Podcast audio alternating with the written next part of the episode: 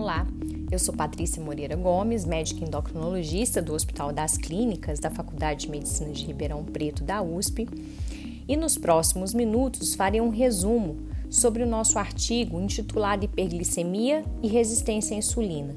O que precisamos saber para conduzir as doenças reumatológicas? O artigo foi escrito por mim e pelo reumatologista Rodrigo de Oliveira. Os imunomoduladores usados para tratar as doenças reumatológicas têm diversos efeitos em pacientes com diabetes, podendo piorar ou melhorar o controle glicêmico. A vigilância da glicemia em pacientes que iniciam tratamento com possíveis efeitos no metabolismo da glicose é indispensável, mesmo na ausência de diabetes.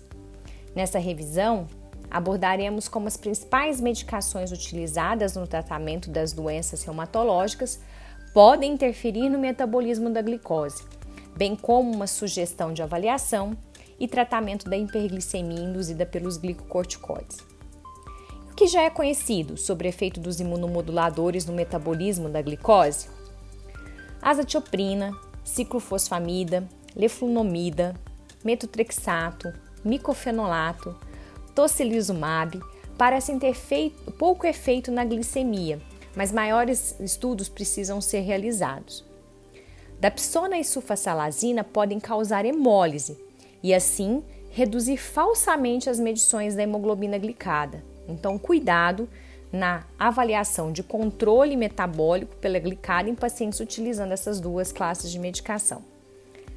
Já a ciclosporina, abatacept e rituximab parecem ter efeito transitório na preservação de células beta-pancreáticas de indivíduos com risco de diabetes mellitus tipo 1 ou com diagnóstico recente da doença.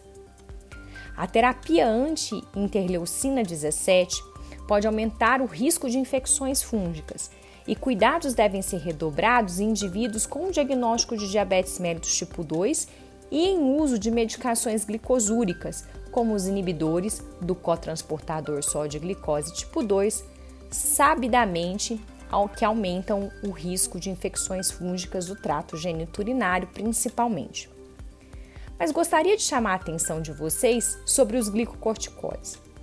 Os principais fatores associados à hiperglicemia induzida por glicocorticoides são maior dose e duração de uso, pacientes com idade mais avançada, maiores valores de hemoglobina glicada antes do tratamento com glicocorticoide, história prévia de hiperglicemia induzida por glicocorticoide, excesso de peso e taxa de filtração glomerular reduzida.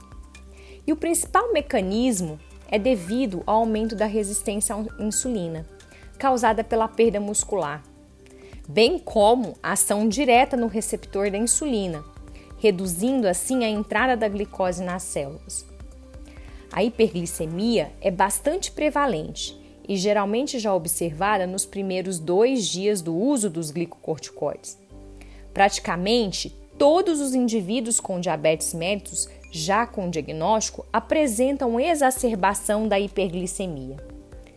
Naqueles sem diabetes, se a hiperglicemia não é vista nas primeiras 48 horas do uso do glicocorticoide, não há necessidade de se manter a monitorização da glicemia.